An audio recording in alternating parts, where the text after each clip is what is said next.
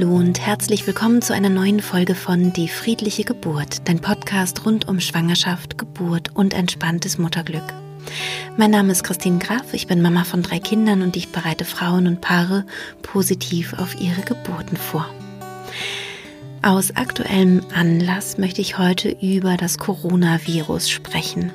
Ich bin selbst keine Medizinerin. Ich habe mir dieses Wissen angelesen, aus seriösen Quellen äh, geschöpft und ich hoffe, dass du etwas für dich mitnehmen kannst. Ich wünsche dir trotz allem viel Freude mit diesem Podcast.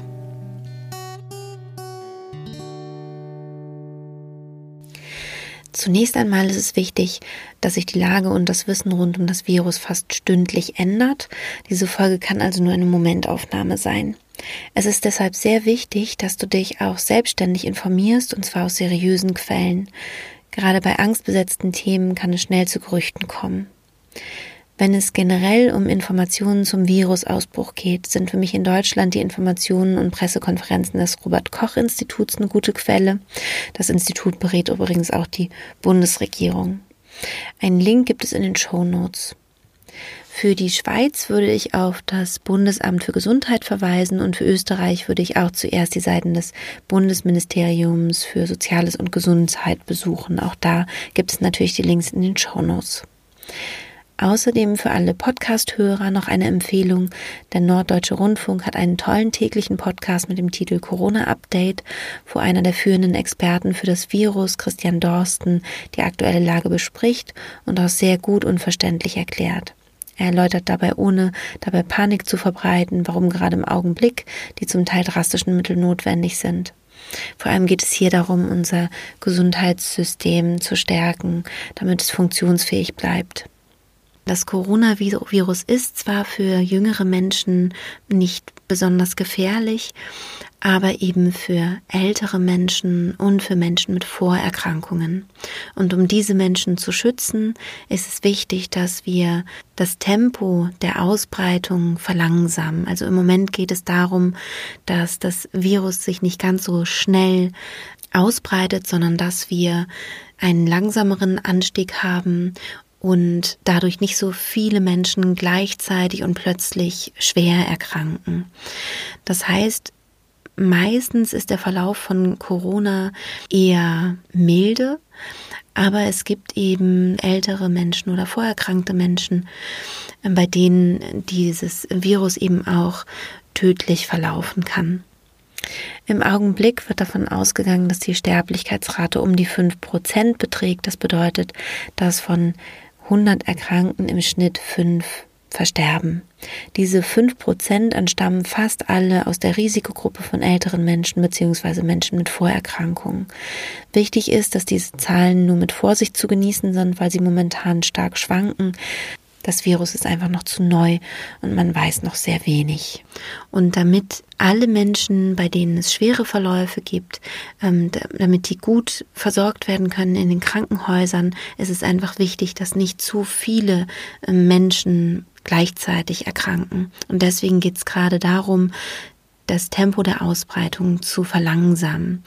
Und deswegen ähm, gibt es auch mehr und mehr die Empfehlung, soziale Kontakte zu meiden, also Körperkontakt zu vermeiden, sich ähm, vor allem zu Hause aufzuhalten ja einfach nicht so viele andere Menschen zu treffen, um einfach diese Verbreitungswege zu kappen zumindest jetzt erstmal für, für die nächsten Wochen. Und ich weiß, dass das mit vielen Herausforderungen einhergeht. Für viele Familien ist das eine große Schwierigkeit.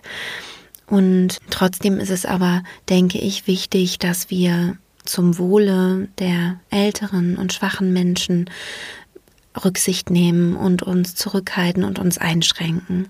Es sind im Moment noch nicht alle Kitas und Schulen geschlossen, weil viele Krankenschwestern, Pflegepersonal, Ärztinnen und Ärzte eben auch Kinder haben und man befürchtet, dass dann die betroffenen, erkrankten Menschen in den Krankenhäusern nicht mehr richtig versorgt werden können, wenn plötzlich diese ganzen Kinder von ihren Eltern betreut werden.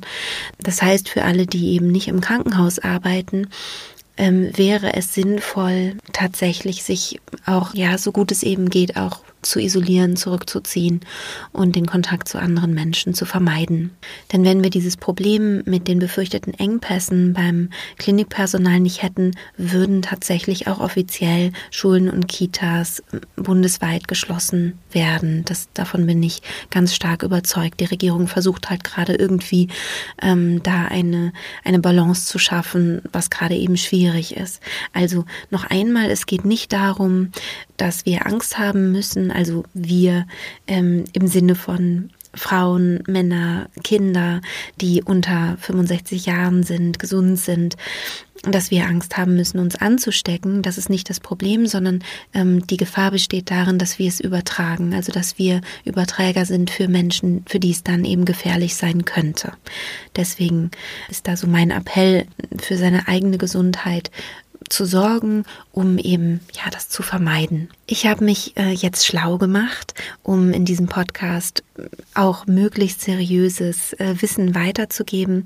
Ich habe mich einmal schlau gemacht über die Deutsche Gesellschaft für Gynäkologie und Geburtshilfe und ich habe auch einen sehr spannenden Artikel gelesen von Judith Bildau. Judith Bildau ist Gynäkologin und ähm, ich kenne sie auch persönlich und halte sehr viel von ihr und ihrer Arbeit und ihrem sehr besonnenen und klugen Ansatz. Und ich habe diese Informationen sozusagen ein bisschen zusammengeschmissen und möchte euch da jetzt äh, gerne berichten, was ich herausgefunden habe. Zunächst einmal möchte ich ähm, versuchen zu erklären, was eigentlich das Coronavirus ist. Es hat einen etwas sperrigen Namen. Es nennt sich SARS-CoV-2 oder SARS-CoV-2 und unter dem Mikroskop sieht es aus, als ob die Virushülle einen Strahlenkranz besäße.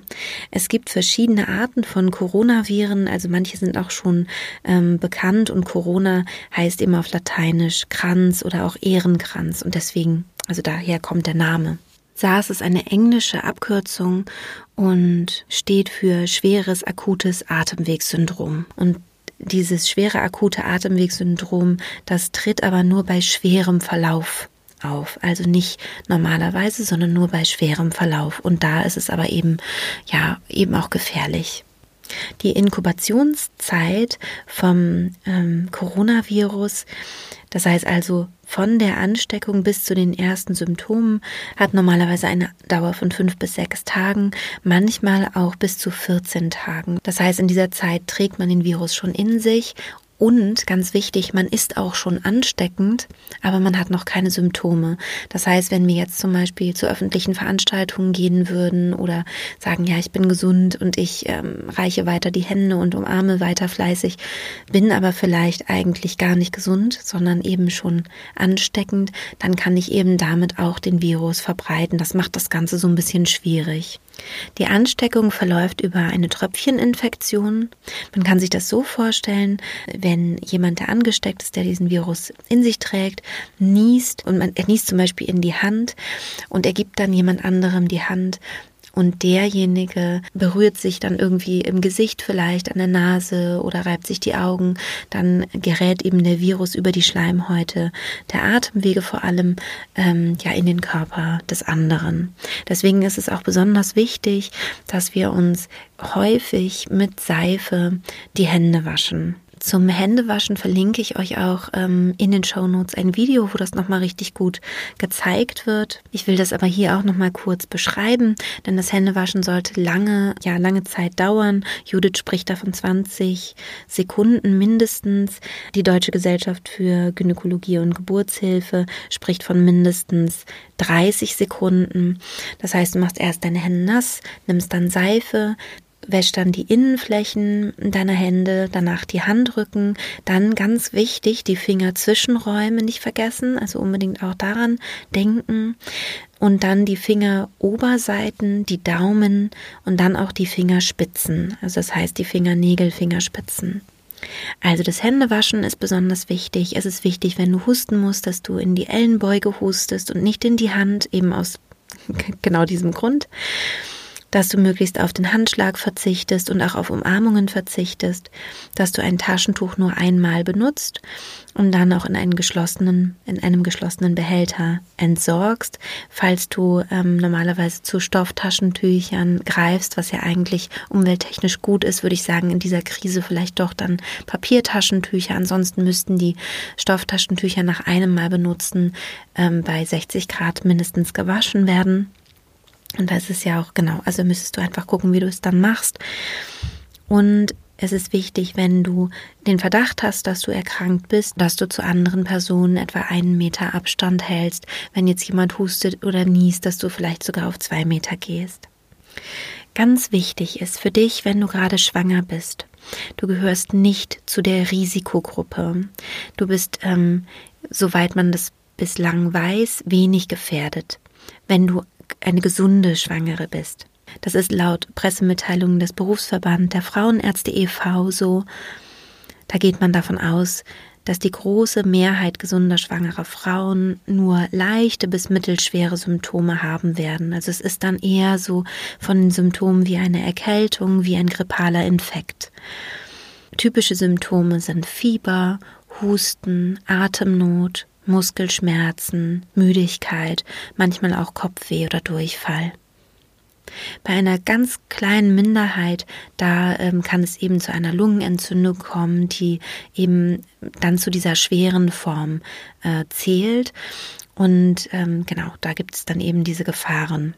Wer gehört denn zur Risikogruppe? Das sind vor allem ältere Menschen, da auch eher die Männer und äh, vor allem auch die Langzeitraucher und Menschen mit chronischen Erkrankungen, auch Menschen mit Lungenerkrankungen oder Nierenerkrankungen oder abwehrgeschwächte Menschen.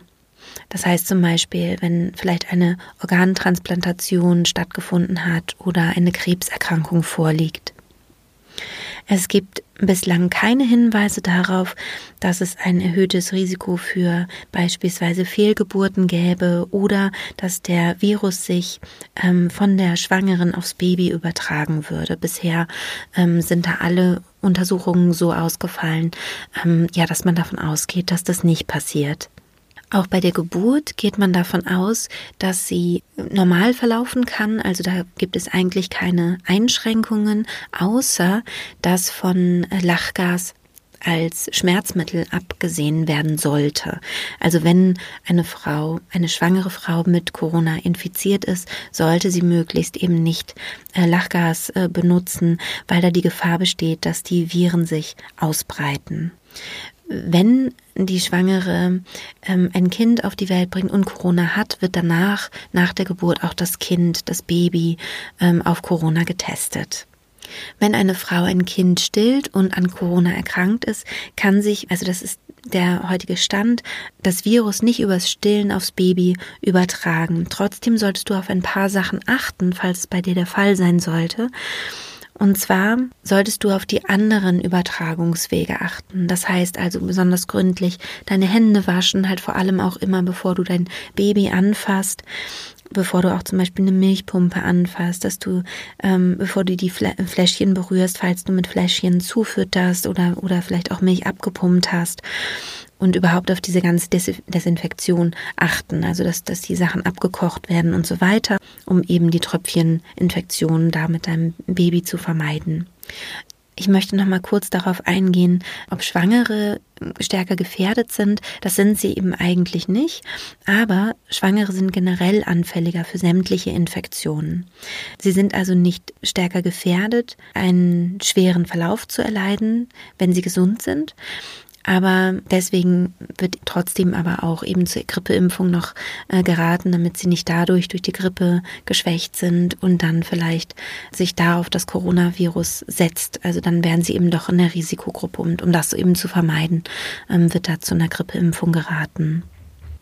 Bislang ist es auch so, dass die Kinder mit dem Coronavirus sehr, sehr gut umgehen können. Das ist vielleicht auch nochmal wichtig, ähm, dass sie einfach leichte Grippesymptome oder leichte mm, Erkältungssymptome aufweisen, aber den, den Virus tatsächlich gut verkraften.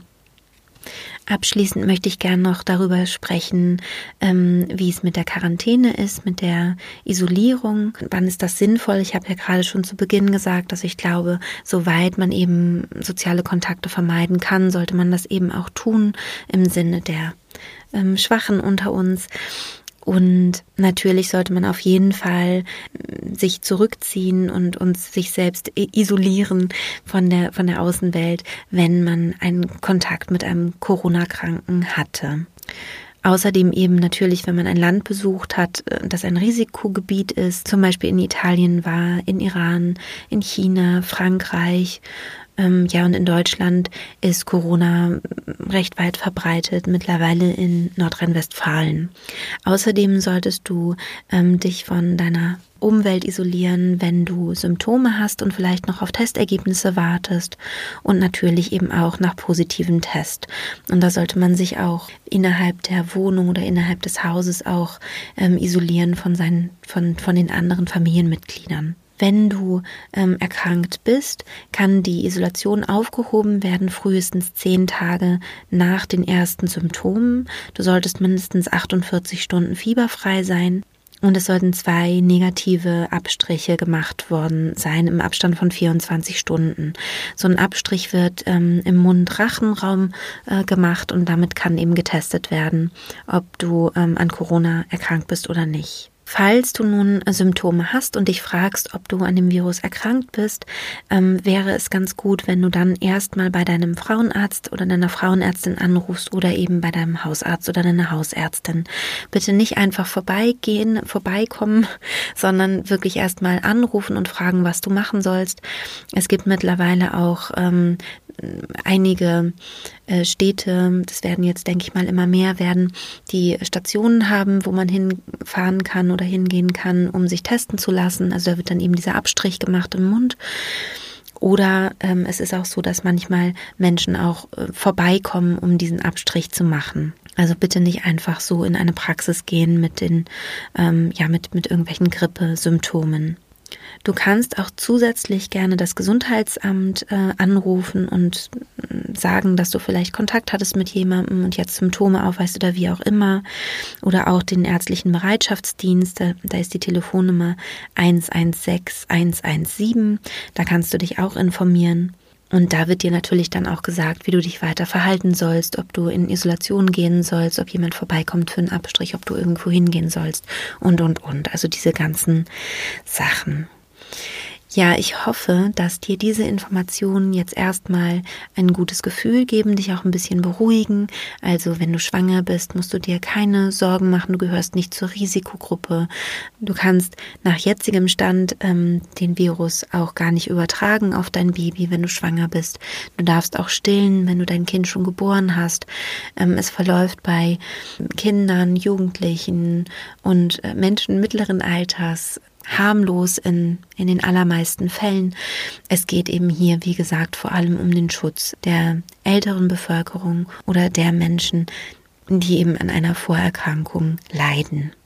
Und wenn du auf diese Sachen achtest und wenn du, wenn du deine Hände ordentlich wäschst und zwar mehrmals am Tag auch deinen Kindern zeigst, wie das geht mit dem Händewaschen. Ähm, wie gesagt, äh, da gibt es auch ein Video in den Show Notes, das kannst du auch gern dein, deinen Kindern zeigen. Die meisten Kinder finden sowas ganz toll und ähm, machen das dann ganz fleißig. Also das kenne ich, kenne ich von meinen Kindern so, dass die dann sowas wie so ein Spiel betrachten. Und wenn du darauf achtest, eben in die Ellbeuge zu husten, ähm, zu ähm, anderen Menschen, soziale Kontakte ein bisschen einzuschränken oder sogar einzustellen, eher zu telefonieren, zu skypen ähm, und so irgendwie, äh, ja, nicht zu vereinsamen, sage ich mal, dann wäre das schon wirklich wichtig und gut. Und ja, ich glaube, das ist im Sinne der Solidarität äh, mit allen Menschen hier sind das, glaube ich, sehr, sehr wichtige und gute Maßnahmen. Ich wünsche dir von Herzen, dass du gesund bleibst und dass du gut durch diese Zeit kommst. Ich weiß, dass viele große Sorgen haben, gerade auch die, die freiberuflich arbeiten oder weiter arbeiten müssen, eigentlich nicht wissen, wie sie ihre Kinder betreuen sollen. Und ich hoffe, dass du dir da eben auch Gutes tust, dass du nochmal schaust, wo kannst du auch Druck rausnehmen, ähm, wie kannst du es dir erleichtern, gerade wenn man dann Doppelbelastungen hat, dass man finanzielle Sorgen hat, dadurch, dass man eben eigentlich freiberuflich arbeitet, plötzlich ähm, Aufträge weggebrochen sind und man noch Kinder zu versorgen hat. Das kann zu einer großen psychischen Belastung auch führen, ähm, dass du einfach auch wirklich gesund, sowohl körperlich als auch psychisch durch diese Krise gehen kannst. In der nächsten Podcast-Folge möchte ich dir ein paar Möglichkeiten vorstellen, wie du auch die Zeit gut gestalten kannst mit deinem kleinen Kind oder auch schon mit etwas größeren Kindern, falls die jetzt alle zu Hause sind und ihr möglicherweise auch isoliert in eurer Wohnung hockt. Und wenn du da Ideen hast oder Empfehlungen, freue ich mich sehr, wenn du mich anschreibst, gerne über Instagram, da bin ich zu finden unter die.friedliche.geburt oder auch über Facebook, da findest du mich auch unter die friedliche Geburt. Und dann hoffe ich, dass wir für die nächste Folge einfach ein schönes Potpourri zusammenkriegen kriegen von tollen Tipps, äh, was man mit den Kindern machen kann. Und vielleicht kannst du ja sogar auch diese erzwungene Auszeit äh, nutzen, um dich auch wirklich ähm, zu entspannen und dich äh, ja deinen Kindern zuzuwenden, dir Zeit für dich zu nehmen. Und das soll jetzt überhaupt nicht zynisch klingen, weil ich weiß, dass manche das auch einfach wirklich nicht können. Viele meiner Freunde und Freundinnen haben dieses Problem als selbstständige Künstler zum Beispiel. Ich meine das für die, die das eben können, also die sagen können, hey, gut, ich nutze jetzt die Zeit. Ach so, und jetzt hier am Schluss, aber nicht zuletzt, möchte ich noch ähm, auffordern, wenn es dir gut geht und du nicht betroffen bist unmittelbar, schau doch, ob du vielleicht eine Nachbarin hast oder einen Nachbarn, der vielleicht alt ist und krank oder ähm, auch nur alt oder krank und vielleicht deine Hilfe benötigen kann. Vielleicht kannst du Einkäufe erledigen. Vielleicht könnt ihr das übers Telefon klären. Du kannst die Einkäufe vielleicht einfach vor die Tür stellen. Also schau, ob du vielleicht einfach Menschen, die zur Risikogruppe gehören, ob, so, ob du sie einfach unterstützen kannst. In diesem Sinne wünsche ich dir von Herzen alles Liebe und bis bald. Deine Christine.